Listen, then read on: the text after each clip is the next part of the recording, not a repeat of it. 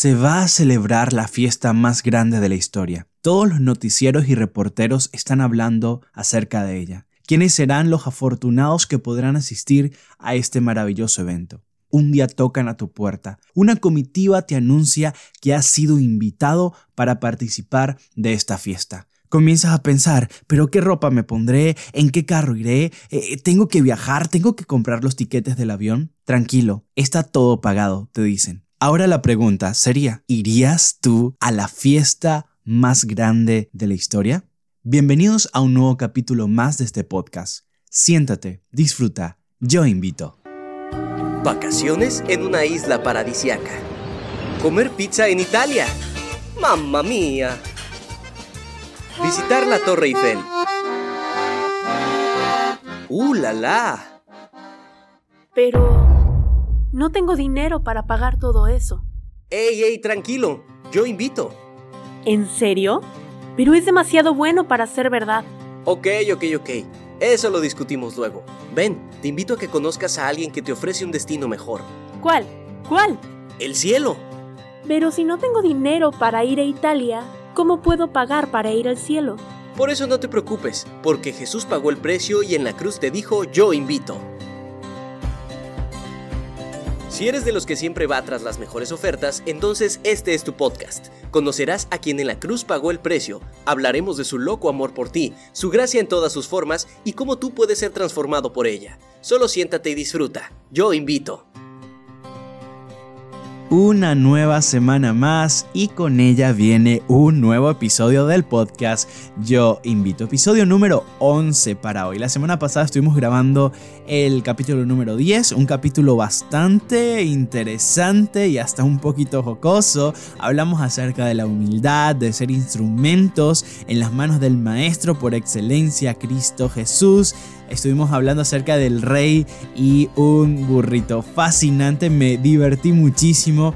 Gracias a las personas que estuvieron allí escribiendo acerca de yo también soy un burrito. Bueno, si no saben de qué estoy hablando, váyanse allí en la plataforma que estás escuchando este podcast y escucha el episodio número 10. Yo sé que Dios tiene algo maravilloso que decirte por medio de ese episodio. Muy bien, yo creo que yo soy amante de los podcasts, de la radio en general, me encanta.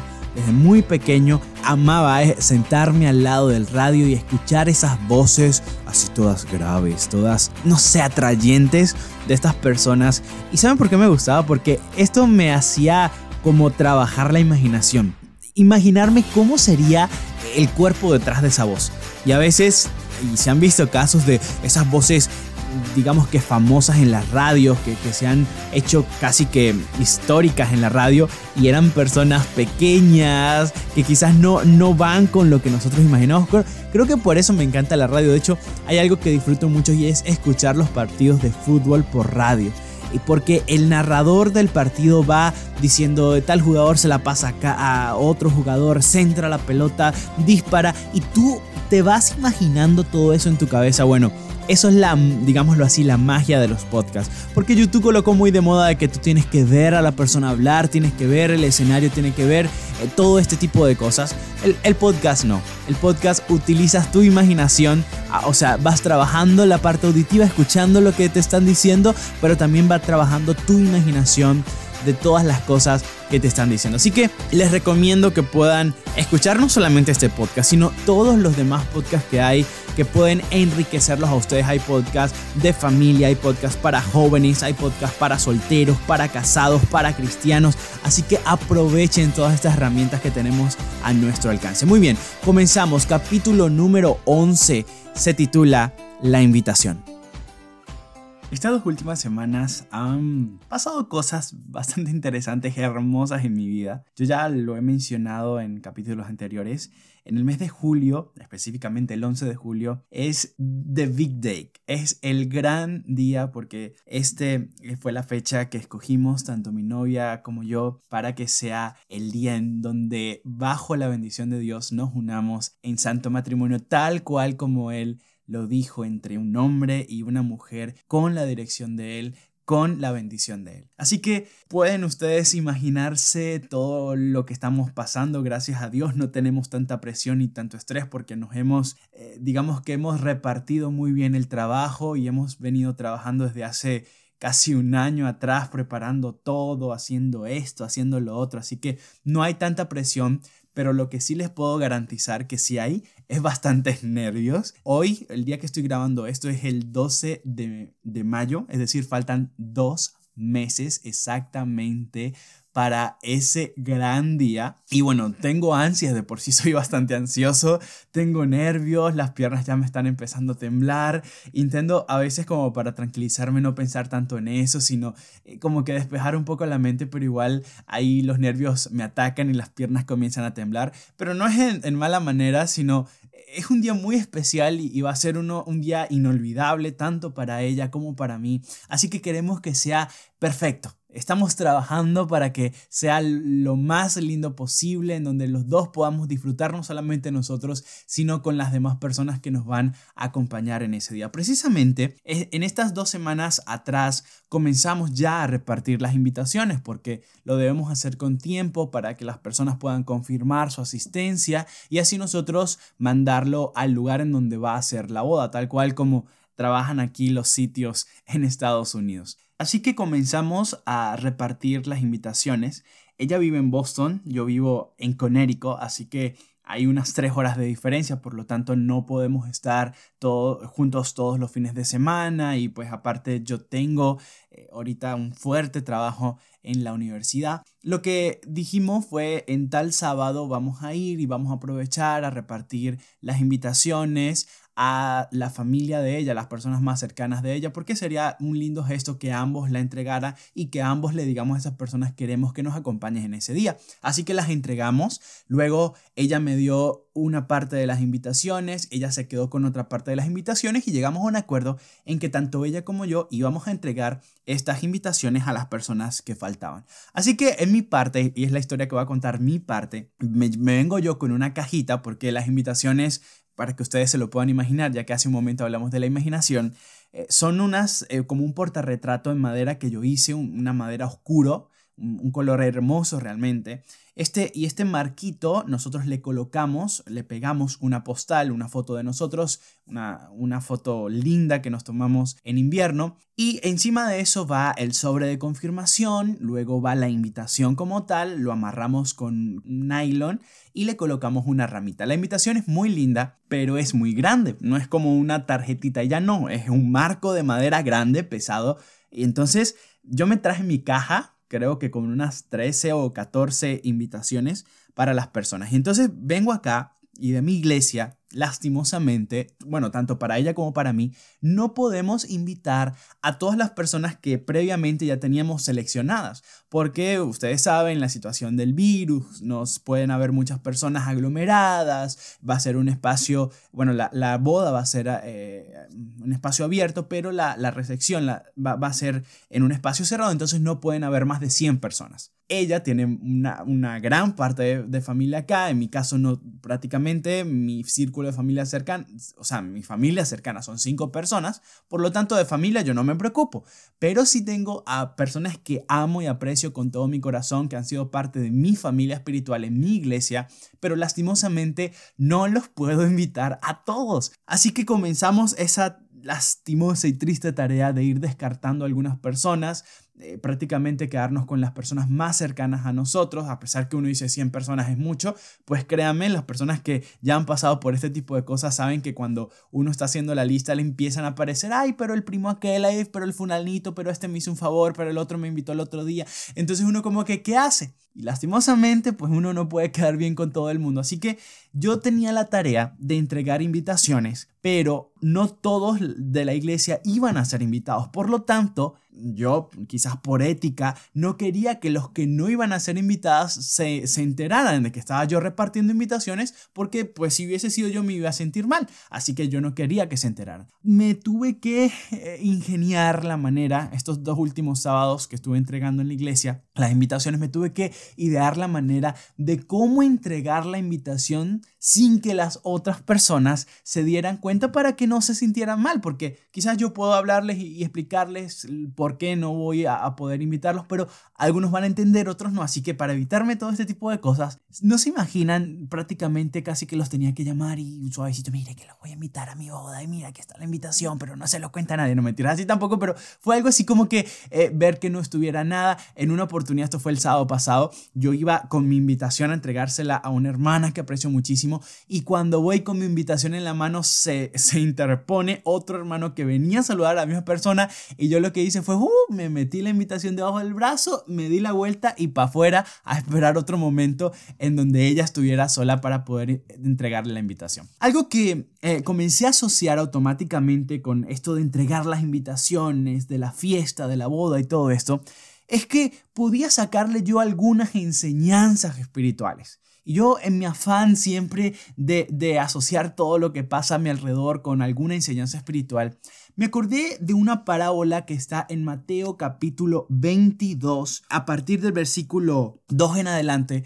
Jesús está narrando prácticamente esto, una invitación, una invitación a una boda. Se va a celebrar una fiesta que un rey le está haciendo a su hijo y entonces hay invitados. Fíjense lo que dice el versículo 2, Mateo capítulo 22, versículo 2 dice, el reino de los cielos es semejante a un rey que hizo bodas a su hijo. Versículo 3 dice, y envió a sus siervos para que llamasen a los convidados a las bodas, mas no quisieron venir. Ahora, hay algo, imagínate, yo no sé si a ti te gustan las fiestas, si te gustan que te inviten a las bodas, si te gustan que te inviten a los 15 años, yo, yo no sé cómo vaya tú con eso, en lo particular a mí me encanta. Uno, porque casi siempre en todas las fiestas, casi siempre, hay excepciones, casi siempre en todas las fiestas hay buena comida. Y algo que a mí me encanta es precisamente comer. Así que yo sé que si me están invitando es como que aquí va a haber comida,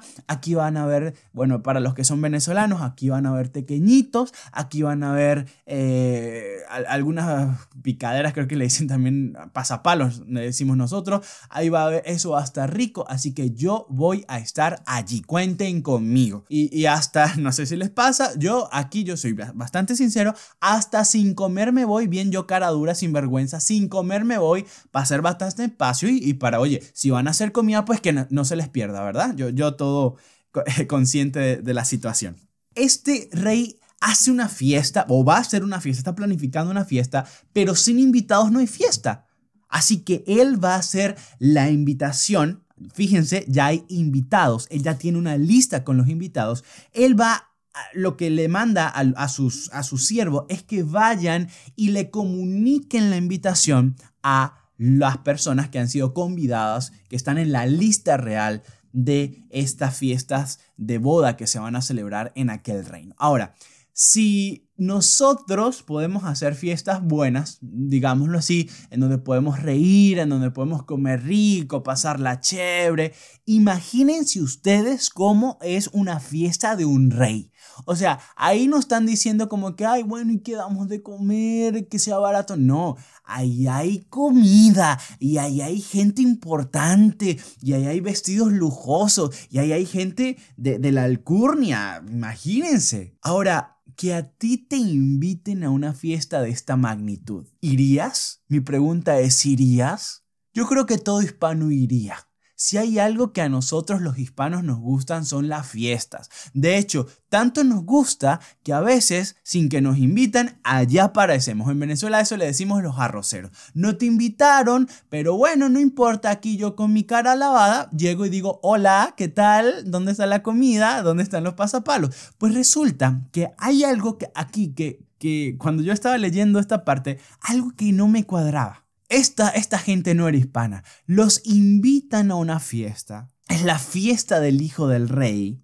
Es una fiesta en donde van a estar las personas más importantes, en donde va a haber comida increíble. De hecho, en el versículo 3 nos dice, nos está dando a, a entrever que la invitación fue hecha con anticipación. ¿Saben por qué? Porque para aquel momento, en el contexto histórico en donde Jesús está diciendo esta parábola, las fiestas podían durar de entre cinco días a tres semanas. Estamos hablando de tres semanas en donde las personas tenían que sacar un tiempo, apartar un tiempo para dedicarlo única y exclusivamente a esa fiesta, a esa celebración. Imagínense, bueno, yo ahorita que, que, o bueno, con mi novia que estamos programando la boda y todo esto, la boda, bueno, va a empezar la ceremonia a las 4 de la tarde y hasta las 9 y media hay, o sea, hay chances para estar en ese lugar. Luego de eso, por cada media hora el lugar nos está cobrando una multa. Y nosotros lo estamos pensando porque de una u otra manera es un dinero que, se requiere para, esta, para este sitio. Ahora imagínense programar una fiesta que dure tres semanas. Y usted se tenía que encargar, uno, del hospedaje de las personas. Dos, se tenía que encargar de la comida de esas personas. Y tres, se tenía que encargar de la bebida de esa persona. En ese mismo contexto está la famosa historia o el famoso milagro de Jesús en las bodas de Caná, en donde se acaba el, el vino y el maestro de ceremonia eh, se encuentra en bastantes aprietos porque imagínense ustedes que en medio de la fiesta se acabara o la comida o, se acabara la, la, bebida. Era un problema enorme. Entonces, gracias a Dios que allí estaba Jesús, que resolvió el problema de una manera milagrosa. Entonces, había que hacer suficiente preparación para mantener durante tres semanas, alimentar, darle hospedaje a las personas que estaban siendo invitadas. Y obviamente esto no eran tres o cuatro invitados, estamos hablando de cientos, inclusive de miles de invitados porque estamos hablando de un rey. En este contexto, él manda a sus siervos para que entreguen la invitación, así como yo eh, iba uno por uno entregando la invitación, mira aquí está la invitación, queremos que nos acompañes, todo esto, tienes que hacer lo otro, dándoles indicaciones, pues allí iban los siervos entregando la invitación. Sin embargo, la confirmación que entraen los siervos. Yo me imagino a los siervos, qué sé yo, cuando iban entrando al palacio, ¿qué tal? ¿Cómo te fue? No, bien, ¿diste todas las invitaciones? Sí, las di. ¿Y qué tal? Ninguno va, va a venir. ¿En serio? Y de los míos tampoco, me dijeron que ninguno puede. Y el otro, ¿cómo así? Pero a mí tampoco, a ninguno me confirmó que pueden. ¿Y entonces quién va a venir? Y fueron, dice que eh, el versículo 4, me imagino que los siervos van y le dice al rey, oye, rey, mira, cumplimos con nuestro deber, pero yo no sé qué pasa, esta gente ninguno quiere venir a la fiesta. Entonces dice el versículo 4, volvió a enviar otros siervos diciendo, decid a los eh, convidados, he aquí mi comida he preparado, mis toros y animales engordados han sido muertos y todo está preparado, venid a las bodas. Esto básicamente es una segunda invitación. Es como que, oye, mira, está todo listo. Es que ya están los animales, eh, ya, los matamos, ya los están preparando. Ya mire, huela, huela, ahí está ese asado de, soja que, que, están haciendo. Mira, está todo listo, eh, todo, todo está listo. Por favor, vengan a las bodas, no le hagan el feo al rey, no desprecien la invitación del rey, vengan. Versículo 5, pero ellos lo tuvieron en poco. E, esto es bastante fuerte. Este lo tuvieron en poco. Realmente lo que significa es no les importaba. Es decir, a estas personas que habían sido convidadas, que estaban en la lista real de los convidados para estas bodas, ellos no les importaba, no estaban interesados en asistir. Dice que y se fueron uno a su labranza y otro a sus negocios, y los otros tomando a sus siervos los afrentaron y los mataron. Imagínense esto. Imagínense a mí entregándole a un hermano, hermano, mire, aquí está la invitación de la boda. Y que el hermano me diga, pero que usted qué le pasa y por qué me está invitando y me agarre el marquito de madera y me lo reviente en la cabeza. Y yo, pero, pero, ¿por qué me pega? Si yo lo que quería era invitarlo a la boda, pues no quiero que me invite a la boda. Y que en vez de felicidad haya rabia, haya tristeza. ¿Saben que algo que me pareció bastante hermoso de esto de entregar las invitaciones fue la reacción de las personas que me decían, yo pensé que no iba a ir. Y, el hecho, no sé si te ha pasado de cuando tú no esperas que pase algo y eso pasa, el asombro y la alegría es mucho más grande porque ya tú te habías hecho la idea de que no iba a pasar.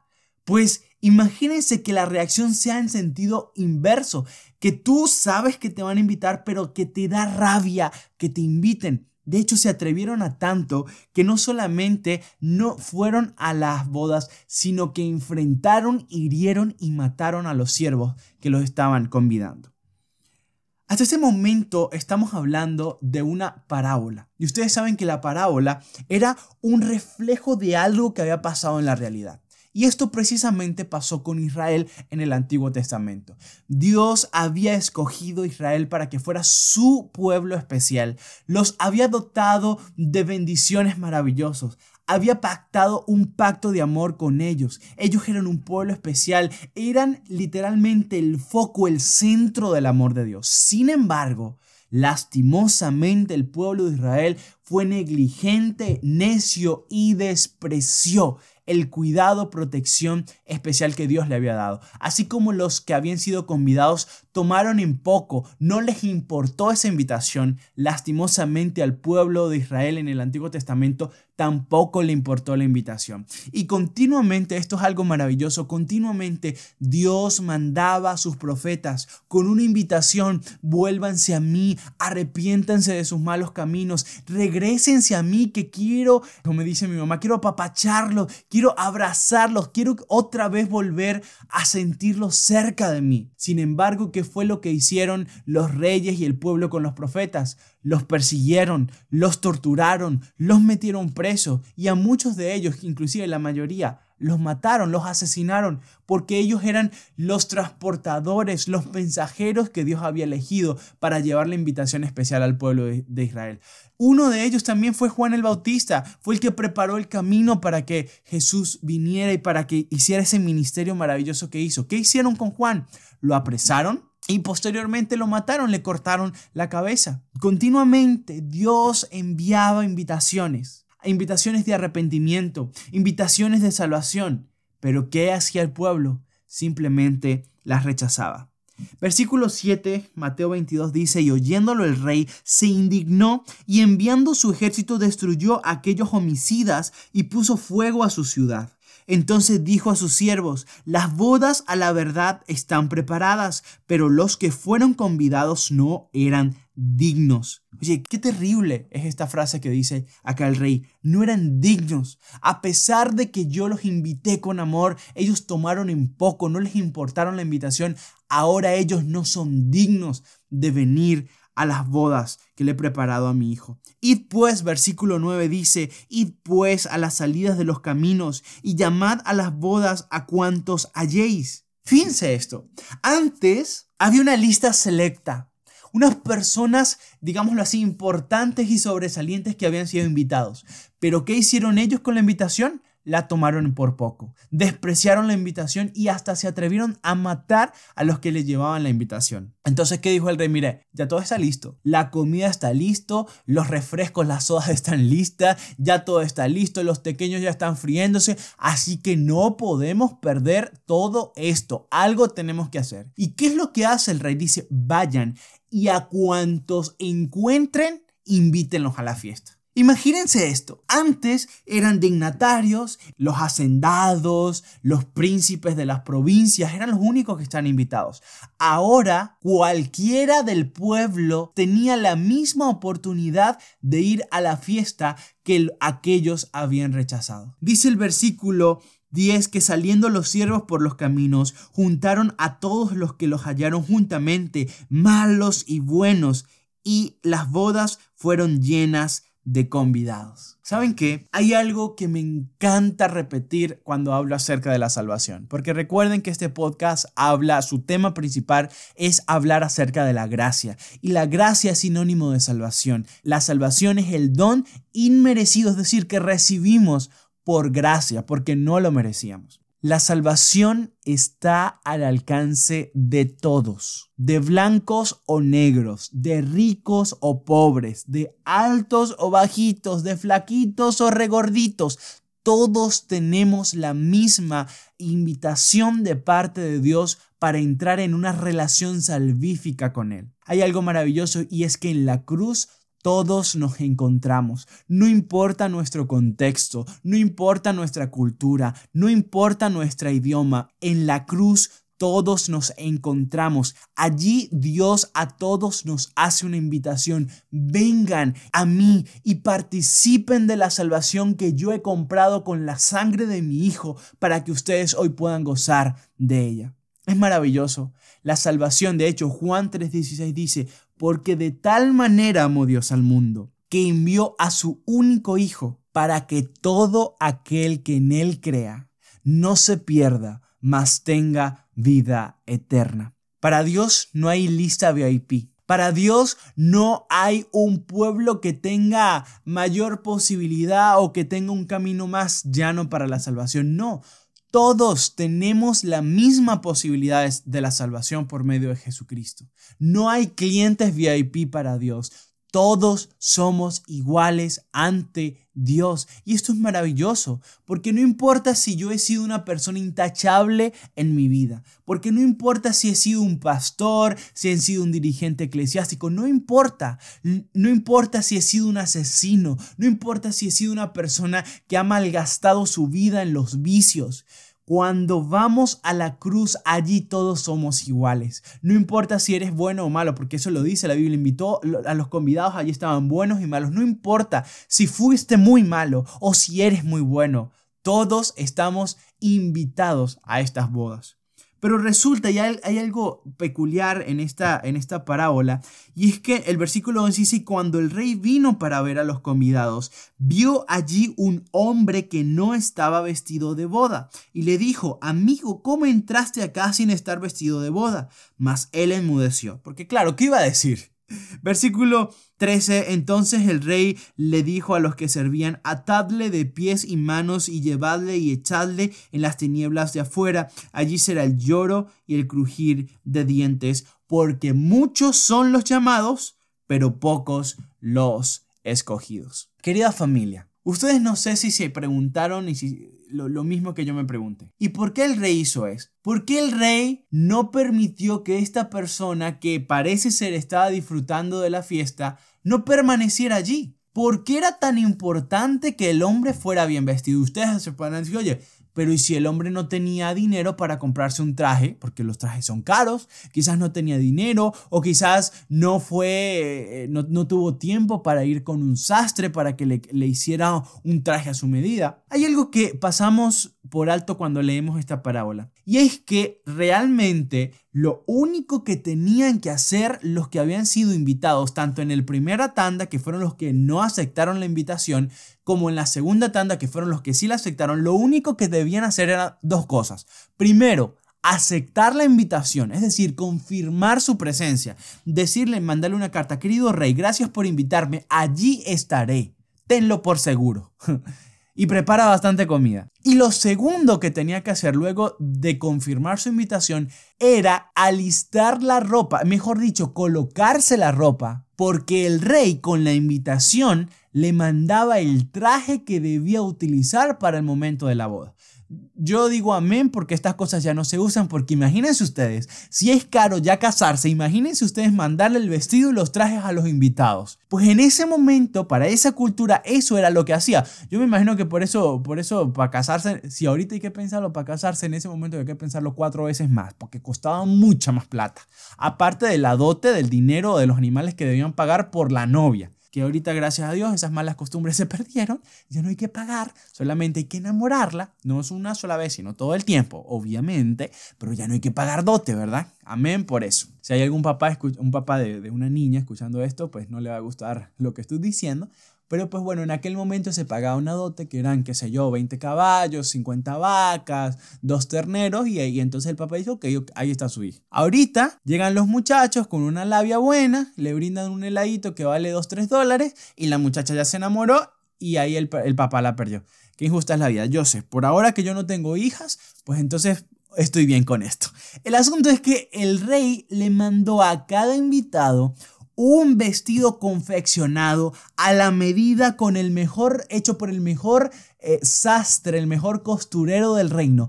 Y entonces iba a ir, ok, si usted va a ir, aquí está su vestido. Esto es lo que se va a colocar en el momento de la boda. Ahora, Este hombre, en algunas versiones dice este mendigo, es decir, una persona, parece que vivía en la calle, obviamente no tenía dinero para comprar un traje. Sin embargo, es que no lo tenía que comprar. Era solamente colocarse el traje que el rey le había mandado. Sin embargo, quizás él dijo, oye, no, eh, yo no merezco esto, esto mejor lo guardo para otra ocasión, o quizás no se había bañado, qué sé yo lo que pasó. El asunto es que no se colocó el traje y cuando el rey sale a darle la bienvenida a los invitados, obviamente están todos con esos trajes maravillosos, con esos vestidos brillantes, y de repente allá está el señor Manolo, Vamos a colocarle Manolo, está ya Manolito y Manolito está vestido con, con, con trapos harapientos, oliendo feo, ni se peinó el señor Manolito. Y el rey dijo, a ver, señor, ¿a usted quién lo dejó entrar? ¿Cómo que quién lo dejó entrar? Usted me mandó una invitación, usted me invitó para esta fiesta ya que estoy. Sí, yo lo invité a esta fiesta, pero también con la invitación había un vestido. Y hay una regla aquí, que aquí sin vestido, sin el traje que yo le mandé, aquí no entran. ¿Y qué pasó con el señor Manolo? Pues lo ataron de pies y cabezas y lo tiraron afuera y él no pudo participar de esta fiesta. ¿Qué tiene que ver esto con nosotros?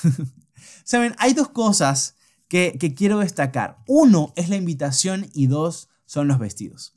En primer lugar, la invitación que hemos recibido por parte de Dios, ya lo adelanté hace algunos momentos atrás, es que Dios, por medio de Jesucristo, ha dado una invitación a todo el mundo para que nosotros encontremos salvación en él. Hay un versículo en 2 de Pedro capítulo 3 versículo 9 dice, "El Señor no retarda su promesa según la tienen por tardanza, sino que es paciente para con nosotros, no queriendo que ninguno perezca, sino que todos procedan al arrepentimiento." Señores, la invitación es para todos.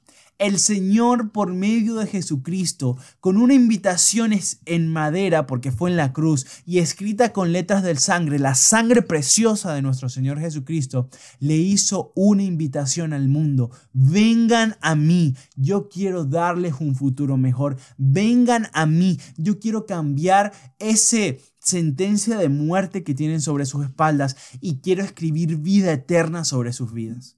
El Señor quiere que todos procedamos al arrepentimiento. Ahora, lastimosamente, la historia se repite, al igual que el primer grupo que fueron invitados, pero que ninguno quiso, todos rechazaron la invitación. Lastimosamente, hoy en el mundo vemos lo mismo.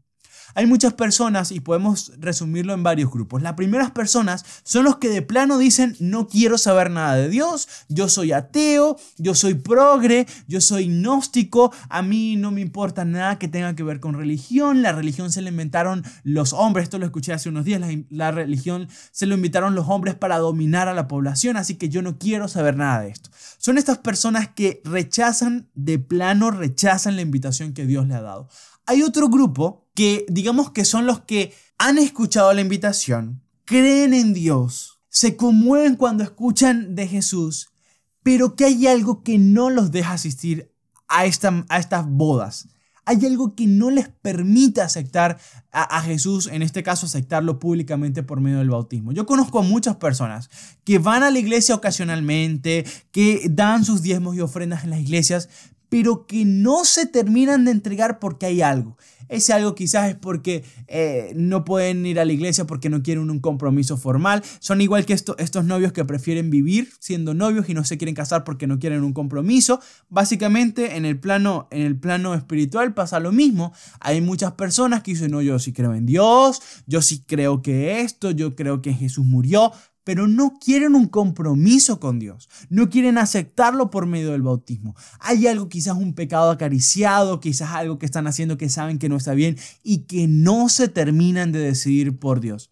Y saben algo, este grupo es peligroso, porque aunque parezca que están bien porque están haciendo algunas cosas bien, están yendo a la iglesia una que otra vez, al no aceptar a Jesús en su corazón, pues de nada les vale. Hay otro grupo que es de las personas que continuamente van a la iglesia, podemos llamarlos miembros frecuentes, que se congregan, que están inclusive están liderando los diferentes departamentos de la iglesia, pero que su corazón está lejos de Dios, que se han conformado meramente eh, en un formalismo, meramente en una tradición y que han olvidado el, lo que es experimentar la relación con Dios, esa, ese relacionamiento empírico, esa, esa vivencia, esa identificación con Dios, ese relacionamiento con Dios lo han olvidado. Ahora, a todos el Señor le está haciendo la invitación pero no todos van a responder positivamente a esa invitación. Esto lo sabemos, lastimosamente lo sabemos. Jesús termina, recuerdan cómo termina estos versículos, porque muchos son los llamados y pocos los escogidos. Lastimosamente, hay muchas personas que a pesar de que, que han recibido la invitación, a pesar de que una y otra vez Dios ha mandado a sus siervos para reiterar la invitación, a través de un podcast, a través de un video en, YouTube, a través de una transmisión en Facebook, a través de una predicación, a través de una persona. Dios continuamente le está diciendo, oye, te amo, te amo tanto que quiero que vengas a mí, porque quiero pasar una eternidad contigo.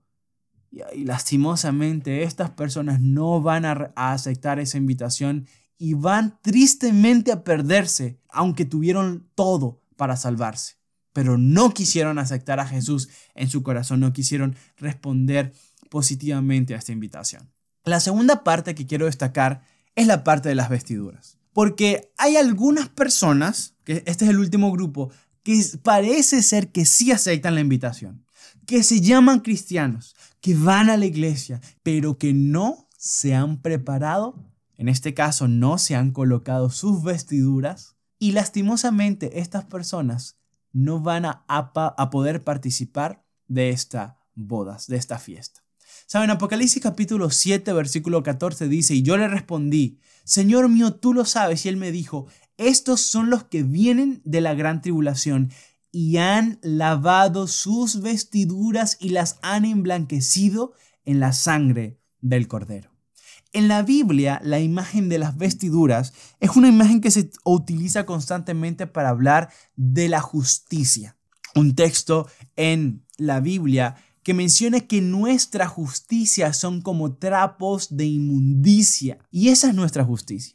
Y así fue que se presentó Manolo, nuestro, nuestro protagonista de esta historia, y el rey dijo, no, señor, Aquí usted no puede entrar de esa manera. Usted se tenía que colocar las vestiduras que yo le proporcioné. Mientras que mi justicia son como trapos de inmundicia, las vestiduras de Dios, las vestiduras de Jesús, su justicia perfecta, son ropas blancas.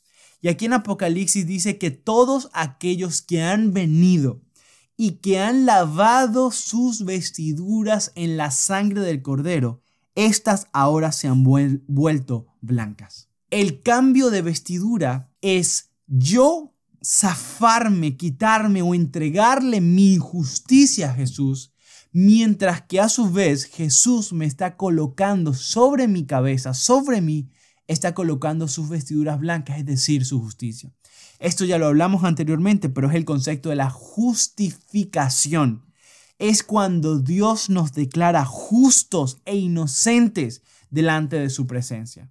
Y esto solamente se puede hacer cuando la justicia de Cristo se nos es imputada a cada uno de nosotros. Hay un episodio registrado en Apocalipsis capítulo 3 a partir del, el del versículo 14 que es el mensaje a la iglesia de la Odisea en donde hay una parte, bueno, para los que saben, si no pueden leer esta, esta porción, Apocalipsis 3, del 14 al 22, es una iglesia que cree estar bien, pero que no está bien.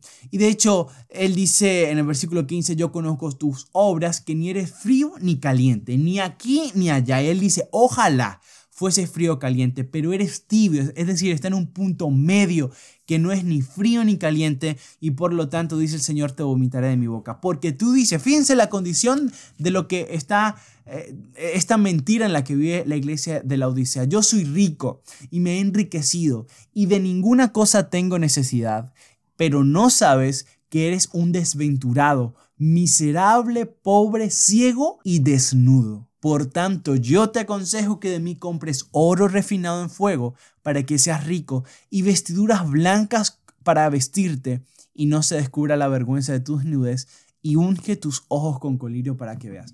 Fíjate que nuevamente la imagen de vestiduras blancas está presente. Nuevamente la justicia de Cristo está presente. Esta iglesia, que de hecho más adelante quizás podemos hablar acerca de esto, pero es una representación de la iglesia en el, en el fin de los tiempos. Esta iglesia cree estar bien. Ella piensa estar bien, de hecho dice, yo soy rico, me he enriquecido y no tengo necesidad de nada, es decir, yo estoy más que bien, estoy más que salvo. Sin embargo, su condición era una condición precaria. Ellos se habían mentido a ellos mismos, una automentira, que es una de las peores cosas, un autoengaño. Y ellos, pensando que no tenían necesidad de nada, eran pobres, estaban desnudos y ni siquiera podían ver. Y lo que él le aconseja es, por tanto, yo te aconsejo que de mí, es decir, de Dios, compres oro refinado en fuego para que seas rico y vestiduras blancas para vestirte. Vuelve la misma imagen. ¿Quién es el que da las vestiduras? ¿Soy yo? No, porque yo estoy, yo estoy desnudo. Mis vestiduras están inmundas. El que da las vestiduras blancas, tal cual como en la parábola de el rey y las bodas, es Dios. Dios es el que otorga la justicia. Es Jesús por medio de su vida perfecta que imputa sobre nosotros su justicia y quita sobre nosotros nuestra injusticia. En este contexto, quiero citar las palabras de Dios en una de las expresiones de amor más grandes que puedo encontrar en la Biblia. Está en Isaías capítulo 1, versículo 18, en donde Dios dice, venid luego y estemos a cuenta, dice Jehová. Si vuestros pecados fueran como la grana, como la nieve serán emblanquecidos, y si fueran rojos como el carmesí, vendrán a ser como blanca lana. Ese es el llamado, esa es la invitación tierna y amorosa que Dios nos hace. Dios dice, miren, ¿saben qué? Vengan y coloquémonos a cuenta vengan y la deuda que tienen conmigo, vamos a saldarla. Y él dice, si sus pecados son como la grana, es decir, rojos, serán emblanquecidos. Si fueran rojos como el carmesí, vendrán a ser como blanca lana. Es la invitación de Dios diciendo, oye, yo quiero perdonarlos, pero ustedes tienen que venir a, para que estemos a cuenta. Ustedes tienen que venir y aceptar la invitación. Qué tierno y amante, como dice el himno, el Señor nos hace una invitación. El Señor no está ahorita interesado en juzgarte, en, condenarte. Él quiere salvarte y restaurarte. El Señor continuamente hace su invitación a tu vida, una invitación de amor y te dice a ti, querido amigo, y a ti, querida amiga, ven y estemos a cuentas. No quiero que tengas en tu corazón nada que te separe de mí. Yo quiero pasar una eternidad contigo. Te amo tanto que la vida que tienes acá no me alcanza para demostrar el amor que siento por ti. Por eso quiero que vivas conmigo eternamente. Quiero que participes conmigo del cielo. Quiero que seas testigo tú mismo, que veas con tus propios ojos lo que yo estoy preparando para tu vida. Quiero vivir contigo y es por eso que te hago la invitación. Saben que el Señor ha hecho invitaciones a diestra y siniestra, pero lastimosamente no todos y yo diría la mayoría ha rechazado esa invitación. Pero no me importa la mayoría. Yo quiero hacerte la pregunta a ti. ¿Tú qué harás con esta invitación que has recibido de parte de Dios? A ti el Señor hoy te está invitando a una vida mejor, a una vida transformada y regenerada por la influencia del Espíritu Santo. ¿Qué vas a hacer entonces? ¿Vas a seguir viviendo de la misma manera? ¿Vas a seguir pensando y haciendo lo que antes estabas haciendo? ¿O vas a aceptar esta invitación y le vas a decir, Señor, quiero y acepto la invitación? Quita esta ropa de injusticia y vísteme con tu injusticia. Hay una canción que habla de una manera fascinante y él dice, ¿cómo te lo puedo decir? ¿Qué otra manera busco para decirte que te quiero conmigo? ¿Qué otra manera busco para decirte que te amo si ya lo hago todos los días con el amanecer? Porque el hecho de que tú hayas amanecido con vida hoy es una muestra del gran amor que Dios siente por ti. ¿Cómo te lo puedo decir? Dice Dios, si cada pájaro que tú escuches es una muestra del amor que tengo por ti. ¿Cómo te lo puedo decir si constantemente te estoy llamando? Si ya di a mi hijo para que tú hoy puedas tener la esperanza de la salvación, ¿cómo te lo puedo decir? Por favor, no rechaces más esta invitación. Si eres una persona que no has entrado en una relación salvífica con Cristo, acéptalo en tu corazón. Ábrele las puertas de par en par de tu corazón para que Él pueda entrar y hacer su trabajo regenerador en tu vida. Créeme, el Señor no defrauda. Cada persona que genuinamente le ha dejado entrar ha visto los cambios maravillosos. Han habido borrachos, empedernidos y alcohólicos empedernidos que se han entregado a las manos del Señor y hoy son personas regeneradas y ejemplos para la sociedad. Personas que antes vivían en pecados, vivían en vicios, hoy son baluartes del reino de los cielos porque el Señor hizo su trabajo. Dale una oportunidad al Señor. Déjale entrar, déjale hacer su trabajo en tu vida. Y te lo prometo, Él no te va a defraudar vas a vivir de una forma diferente, pero eso va a pasar solo si tú le aceptas y le dejas entrar en tu corazón.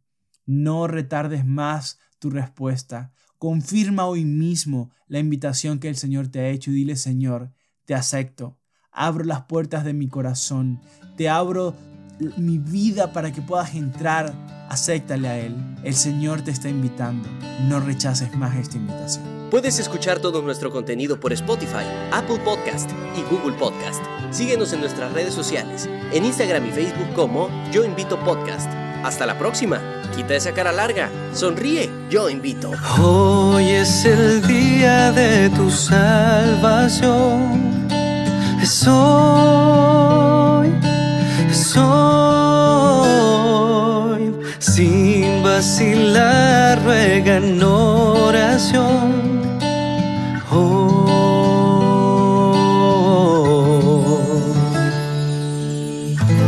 Cristo te oye, está cerca, aunque errante estés. Hoy es el día de tu salvación, deja que te limpie.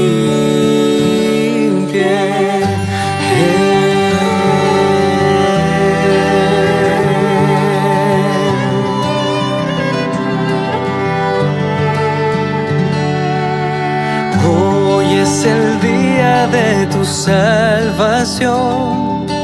Es hoy,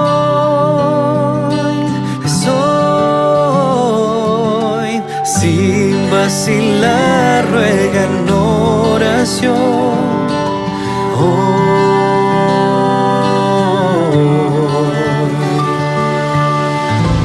Cristo te oye, está cerca, aunque errante estés. Hoy es el día de tu salvación, deja que